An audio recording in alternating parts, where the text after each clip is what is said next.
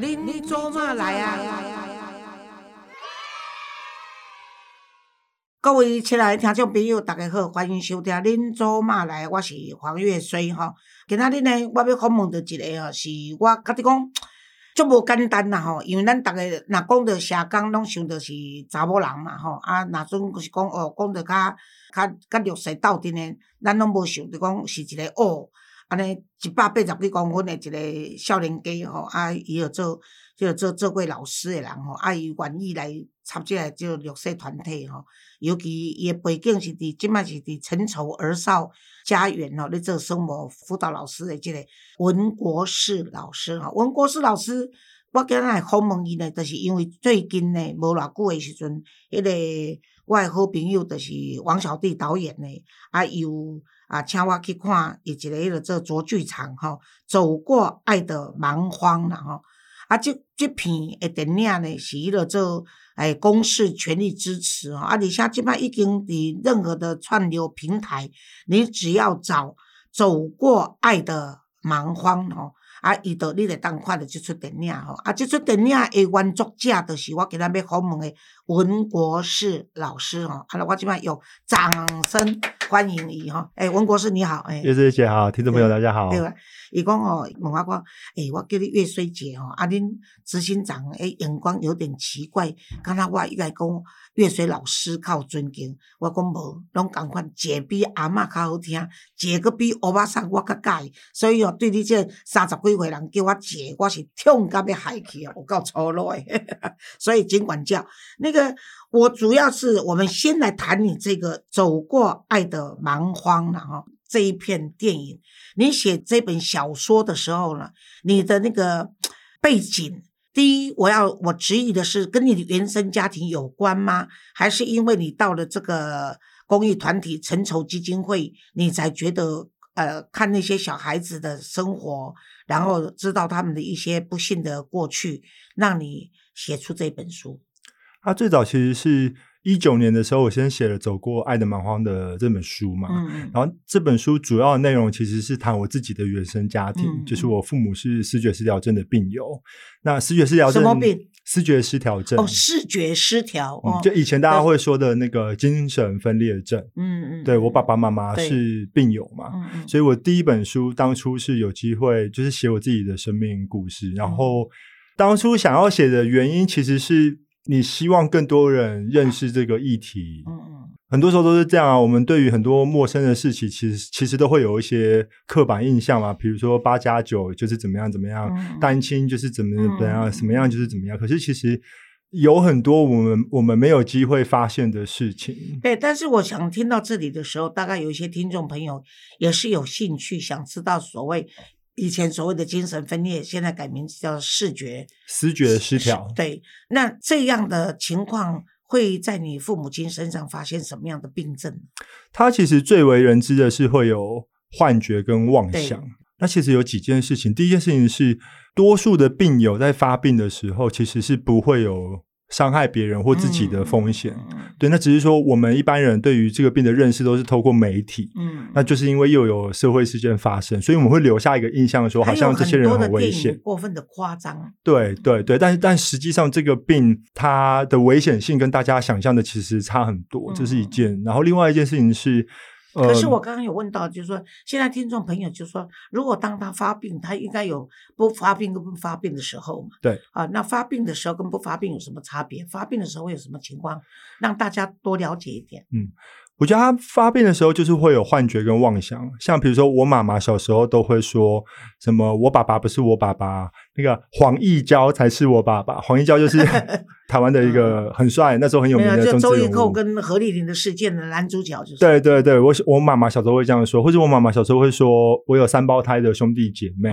嗯，就是他们在所谓发病的时候会有一些幻想跟妄妄想的。可是你爸爸也有吗？对，然后爸爸是。现在想起来也蛮可惜的，他以前是他考过南一中的全校第一名。哦，了不起。对他曾经也是在那条路上，是因为压力太大，一部分是一部分一部分。可是当爸爸妈妈都是我用精神分裂来来这样子讲的话，你刚刚把你现在的名称再讲一次，不是叫精神分裂，叫思觉失调。各位听众朋友，我拢知啦，但是我特别加强你讲，咱即摆卖讲精神分裂，即摆拢叫做思考。嗯，思觉就是思考的，思考的那个感觉。嗯，失调，失调。好，我挑啲分段来讲出来吼，啊，所以恁就较有个印象，所以咱咪讲啊，这人得到精神分裂，即摆拢把学名已经讲出来了嘛，哈。嗯嗯。所以当你爸爸、你妈妈有这样子的一个。失调的时候呢，他讲出来的话就是妄想症嘛，哈。可是我想讲的说，那你爸爸也是有这个病症的时候，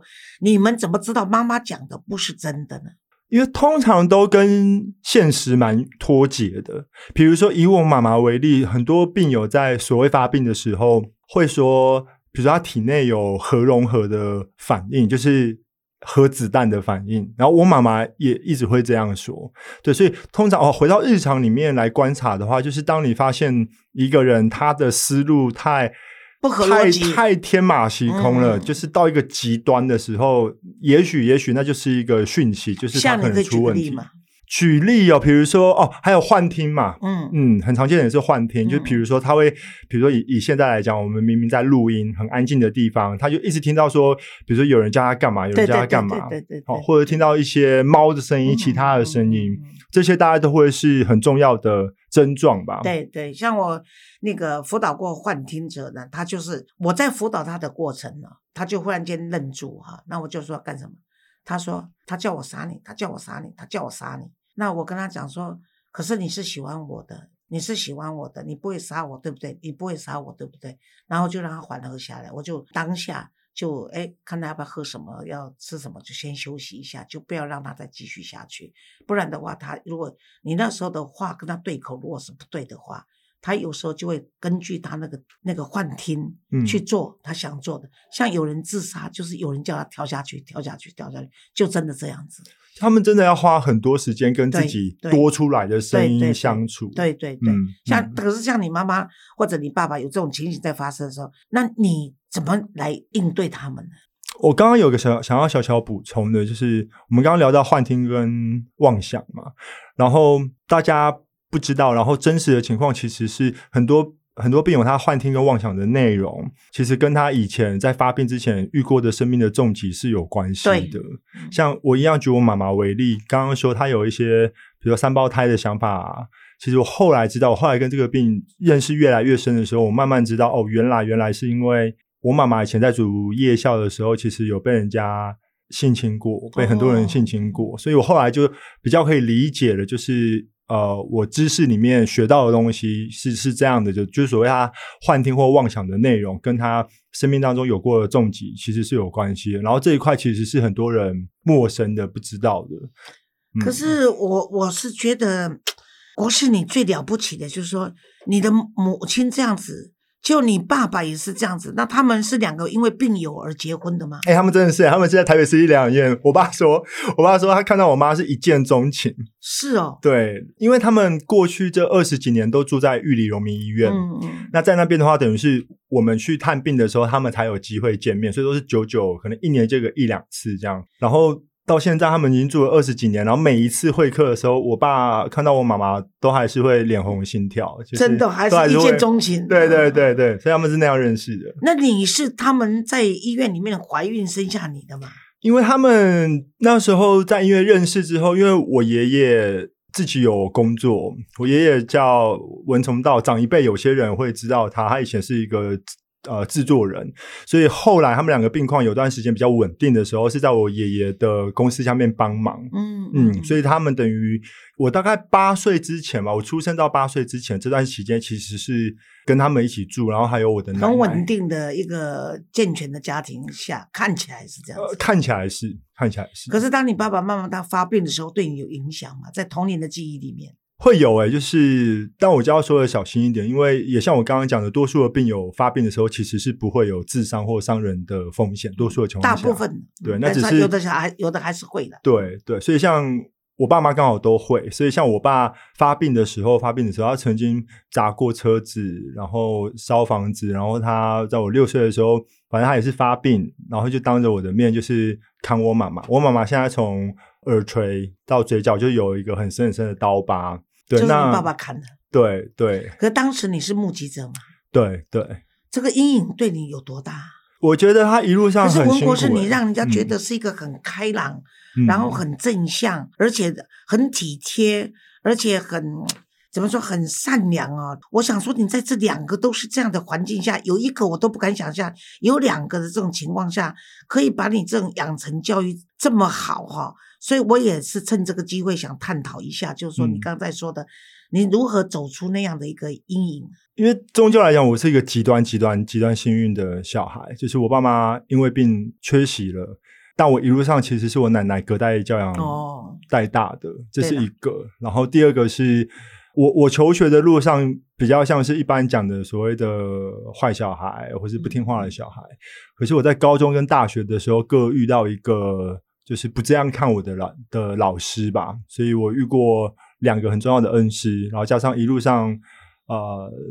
我奶奶的陪伴吧，我觉得现在回过回过头来想，受到一些正面的鼓励跟保护。跟教育了，我想这一点是很重要，就是他们真的是很你得到很多人的爱，是啊，而且这些爱是正向的哈。这也就是说，我常常说，像你刚才私下跟我聊天的时候，你说黄老师为什么做公益哦这么辛苦的事情，你这样子将近三十多年来你都没有放弃，也就是说你会舍不得看到那些孩子或那些家庭，就说家庭给孩子的冲击，他们是无辜的，你救不了大人，你一定要救小孩。因为小孩是未来国家的人才嘛，是社会的栋梁，所以也就是因为这样子才会舍不得丢掉这些小孩子。所以马二甲的小孩子再皮、再坏、再说谎，什么什么什么行为都做得出来的时候，你很生气，认为说这不是我家的小孩，我管那么多干什么？反正睁眼闭眼就好。可是你后来会想说，这不行，你扛上这个责任的话，这个孩子是无辜的，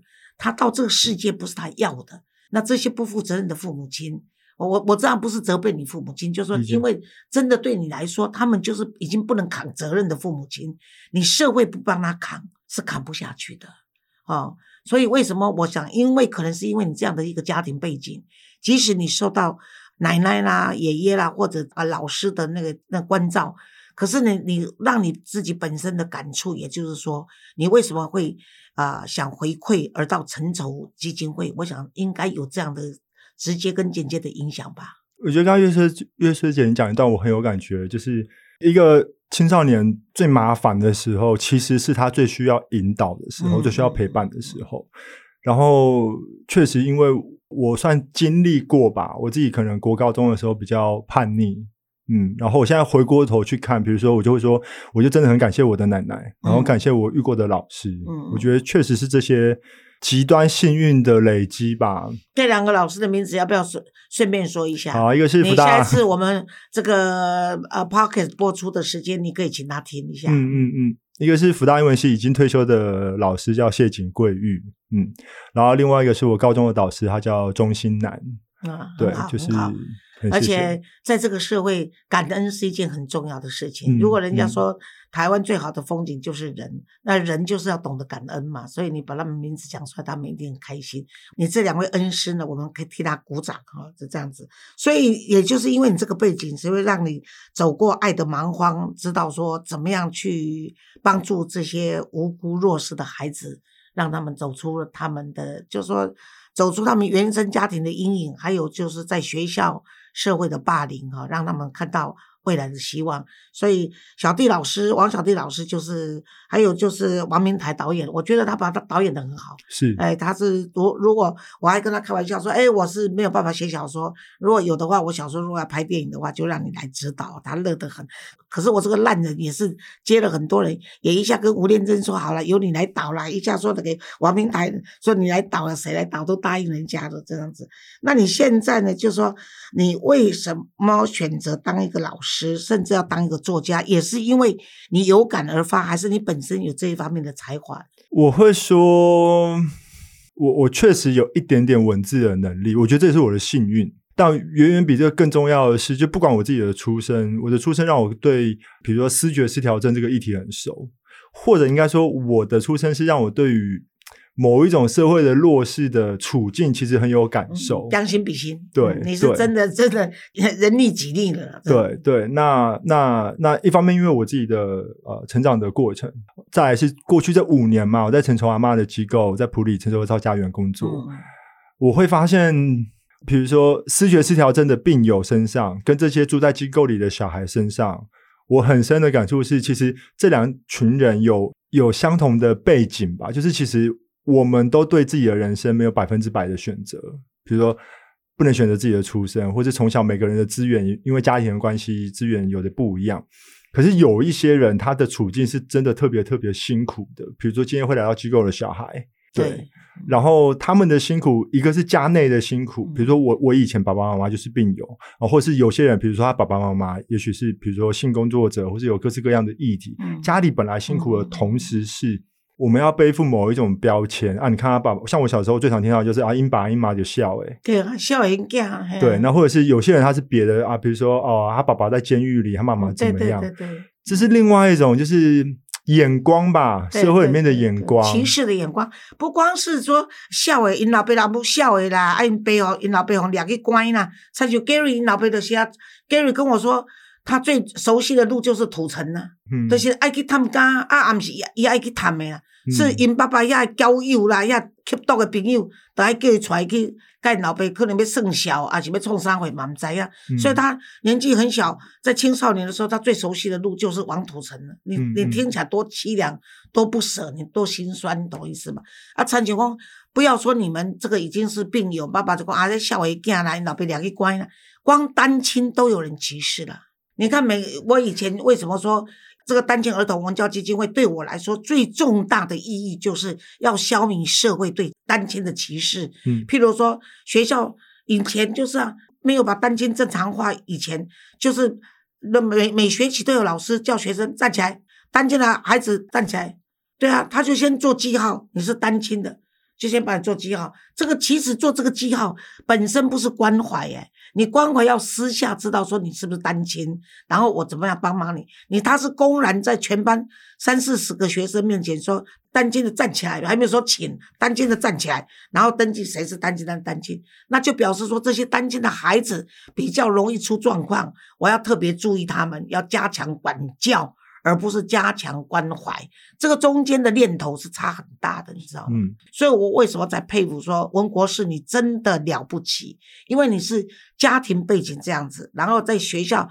你想要台湾人能够引导被引导不弄笑，诶，这个是一个多大的一个标签跟刻板印象，你真的是走不出来。虽然说我知道说你跟你女朋友分手了哈，可是他那时候敢跟你交往，其实也是不容易耶。对他，他也是因为我的关系，所以对这个病有更多的认识嘛。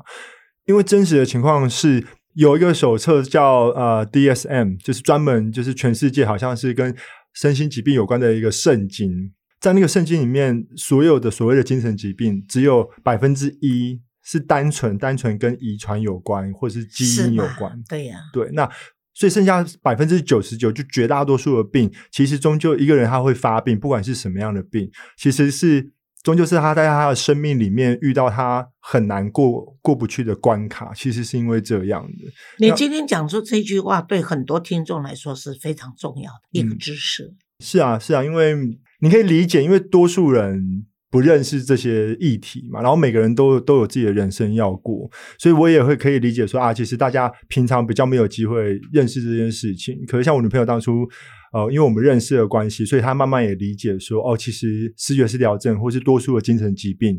其实跟所谓的遗传的关系不是完全没有，而是那个关关联性是很低很低很低的。对。而且，如果真的结婚，应该也不会跟基因、跟遗传有什么太大的关系。担心说孩子生出来会是一个视觉失调症嘛？不是。对，它不像，比如说，因为像我家族里面有有亲戚，他们家族的遗传是那个小脑萎缩，那是完全不一样的事情。小脑萎缩百分之百就是跟基因有关，而且它每一胎。遗传到的几率是很高很高的，那是完全不一样的事情。所以像视觉失调这样的病，确实就不像小脑萎缩这样的病，对，它没有那么绝对。对了，所以有时候像现在国外他们会要求说，啊，婚前健康检查啦，我认为也不需要用太那个传统或保守的呃心态去看这些事情。如果说你女朋友因为担心你的父母是这样的病友。而要求你在走到一个阶段的时候，要求你去做这样的一个，譬如说是身体检查啦、健康检查，你会反对吗？我不会反对。然后我基本上，我觉得这个你会认为他是在歧视你吗？应该会吧？感情上跟理性上会会不太一样啦。理性上其实我自己也许也会想要去了解一下，可是感情上也会会多少多多少受伤。我突然很有感触的事情是，我觉得像我这样的小孩，就是不管什么原因，你出生的环境比较不一样的小孩，我觉得有些时候会有一个委屈，是也许别人是要用一百分的努力来证明自己有。八十分的能力，可是我们需要花一百分努力来证明我至少是一个六十分够好的人。我觉得心里会有一点点这样的呃委屈吧，就是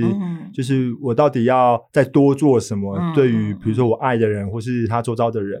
才能够让你们安心。我觉得会有这样的感受。对，像我我记得我在振振有词的一次一次录影里面就谈到这个议题，有关于。婚前健康检查，我说无可厚非，可是我跟你一样的想法，在情感上其实是有点伤感，不需要做到这种程度。为什么？当你真正爱一个人，你是要去了解他，这也是我经常告诉谈恋爱的人，就是说，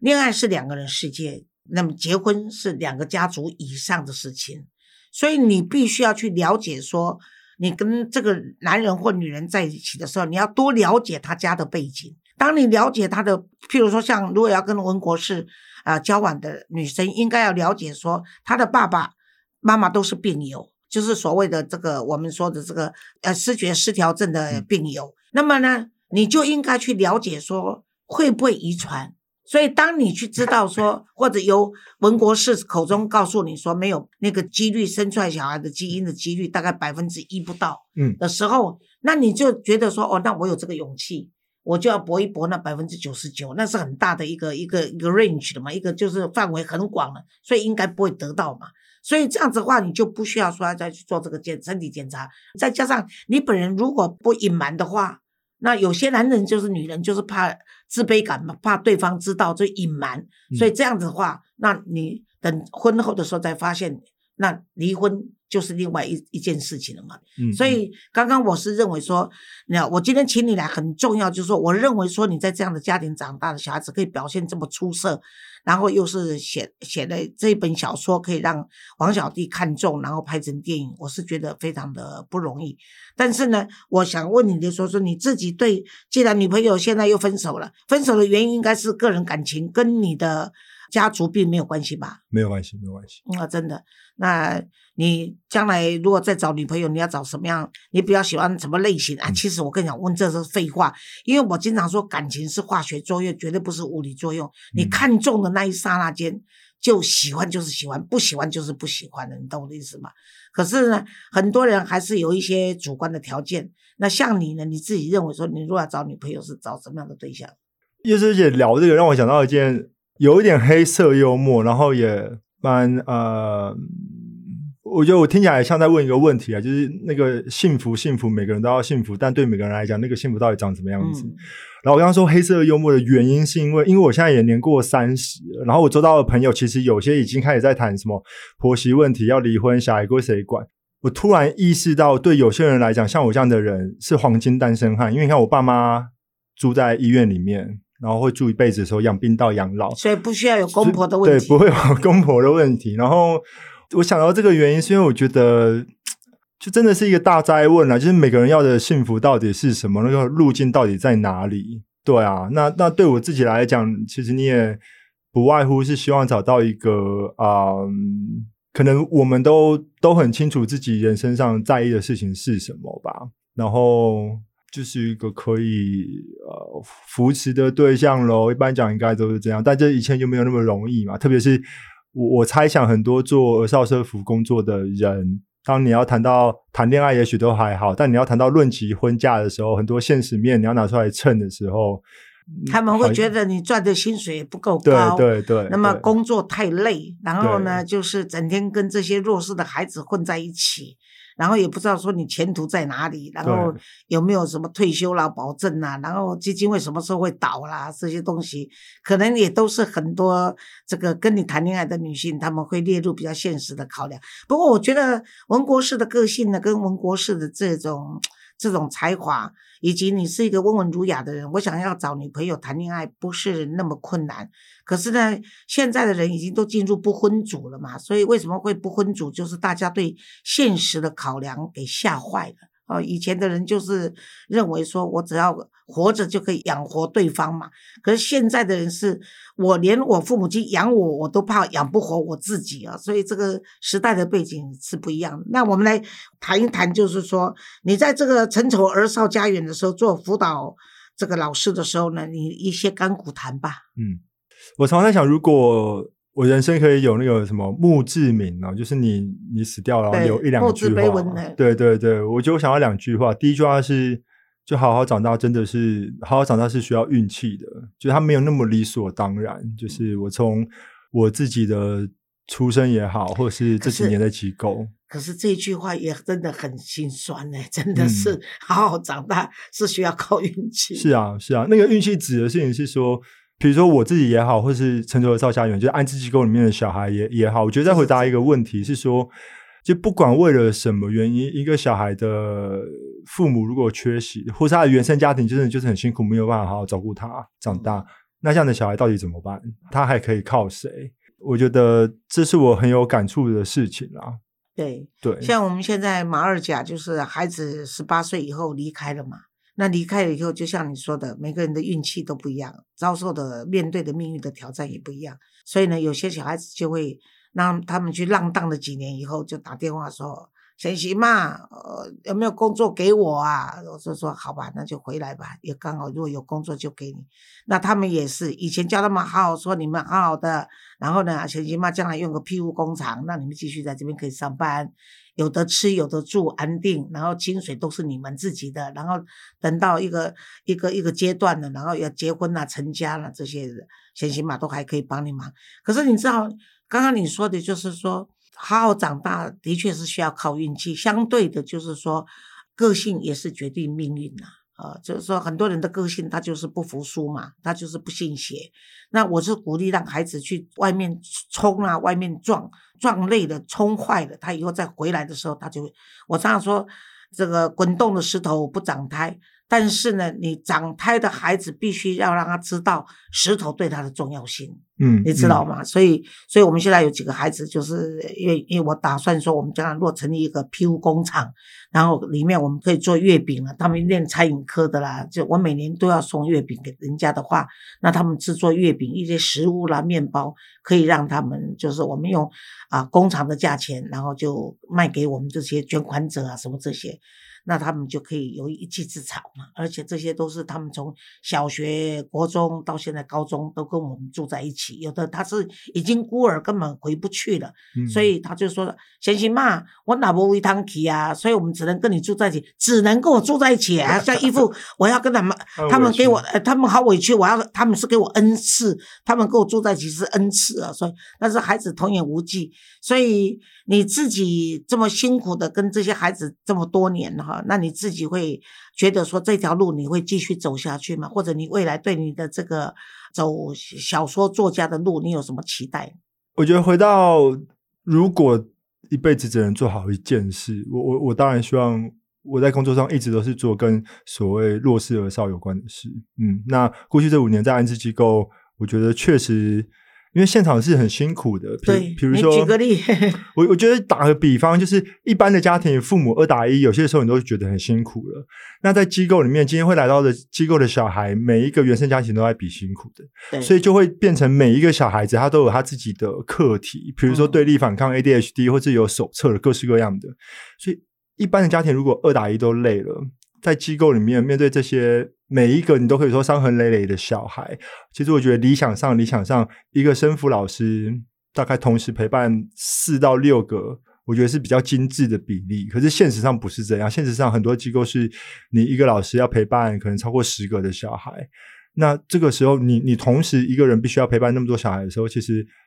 心有余力不足，而且我跟你讲，每天周而复始。为什么现在的社工跟生活辅导员急缺，对，就是没有人要干这种事情。对，他亲生的父母亲，你刚说二打一，就是一对父母亲面对一个小孩，都母煞煞。无讲一个人爱对一二十个哦，十个囡仔、八个囡仔，啊，一个机构里有二三十个小孩。我们那时候最多四十个小孩，真的是疯掉了，你知道吗？所以我跟你讲，那时候有四十个小孩的时候，你知道吗？大概十多年前的那时，哎，大概大概七八年前吧。你知道我背着包包从台北坐高铁到马二甲的时候呢，我进去，我皮包还没有放下来哦，就有小小孩子来说：“先行嘛，我需要辅导。”然后就把我皮包拿掉，然后就找一个椅子让我坐在我们那个，我们是户外空间嘛，有那个座椅嘛，有先行嘛，你坐落来，哎，啊，就把我皮包拿下来，然后他说我第一号，然后就排一排，我那个问诊呢，我也要，我也要，我也要排热热等啊呢，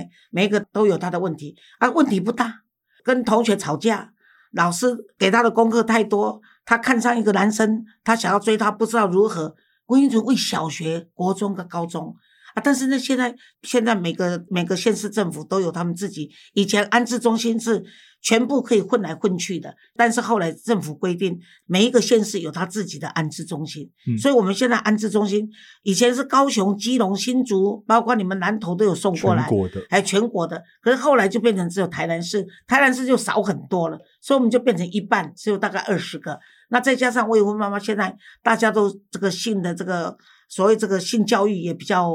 比较普及了，所以未婚妈妈就收的少。那现在都大部分都是弱势弱势家庭的小孩，很多是家庭的小孩不一定是单亲的，他父母都在，可两个都抓去关呐，对不对啊？隔代教养，阿公阿妈不会当抓的，时尚了一家嘛，哦，啊，小孩子就像你说的都有问题啊，像我们这里面现在收的小孩子，就至少五六个是，他们是礼拜一到礼拜五是在特殊教育学校，然后礼拜六礼拜天才回来的，嗯，所以像这种情形又跟比较。我们不能说他不正常，就是说比较健全的小孩子跟比较不健全小孩子，你又把他放放在一起的时候，那又是另外一个问题了。哦，他不知道说他因为他某些功能比较失调，我们要体谅他。没有啊，他认为说你回来啊，我们都是一家人呐，所以啊，我感觉供量这我啊拢听无啊，然后这些特教的小孩就会认为说我本来就。逻辑上就比较赶不上，或者我只要听觉上、视觉上比较赶不上你，结果他又有挫折，然后他觉得我礼拜六、礼拜天回回到家没有得到温暖，反而被欺负，所以他又哭了，然后就啊一片乱。所以你们那边应该也是这样子，就是一片乱了。所以回过头来就就是。就像月吹姐讲的，就你不需要做什么大乱子，你光是比如说你你回到家，你想有四到六个小孩子等着你，每一个都希望只占用你半个小时的时间，听他讲一个很生活的事情，这算下来就已经两三个小时。是啊，对啊。你知道刚刚我甲遐囡仔揽笑笑哦，一个揽笑笑一分钟两分钟，你就知影，有诶揽无着就讲啊，先生妈你揽咪较久，你揽我较少，啊不先生妈我要再抱抱，啊你看。你的目光真正真正难过啊！你，但是这些小孩子，你终究就是说，我是我是我以我过来人的心情告诉你说，你问我说为什么能够坚持那么久，就是爱。嗯，你一定要告诉你能够给爱，你有这个能力给爱，所以你一定要给。所以这些孩子呢，就是不管他们再怎样，你不要放弃对他们的爱。是啊，是啊。那你什么时候再写出一本好小说？没有时间。如果因为接下来想要做一个计划，就是让更多人认识安置机构的议题，然后让比如说不管是成熟的造家园或是马二甲，就是安置机构，就等于替安置机构找人才。对，那这件事情很重要。希望你替我们找人才，我们急缺人才，就麻烦你了。好，就希望在这件事情上面，如果有一些突破，跟大家努力，有做出一些成成绩的话，我觉得也许也许就会是下一本书的一个契机吧。好，那。各位，我们今天的对文国士的访问就到这里哈。那它是文章的文，国家的国，那么士呢，就是士气的士，对不对？对啊，大部分都是这样子介绍吗？大家都会叫我果果。如果听众朋友不觉得太肉麻，然后你可以叫我果果。啊，果果，为什么要叫你果果？小明，小时候奶奶就这样叫我，就长大就是古国。好，那个因为我看那个谁，王小弟也都叫你古国。对对对呀，对对，所以文国是我的意思。为什么把他名字再强调？就是你们，请你们上这个串流平台去看他的这一个走过爱的蛮荒啊，这是对一个啊弱势家庭孩子的一个背景故事，然后其实里面就有他小时候的故事在里面。对，好好，谢谢你啊，谢谢谢谢，呃，果果，谢谢。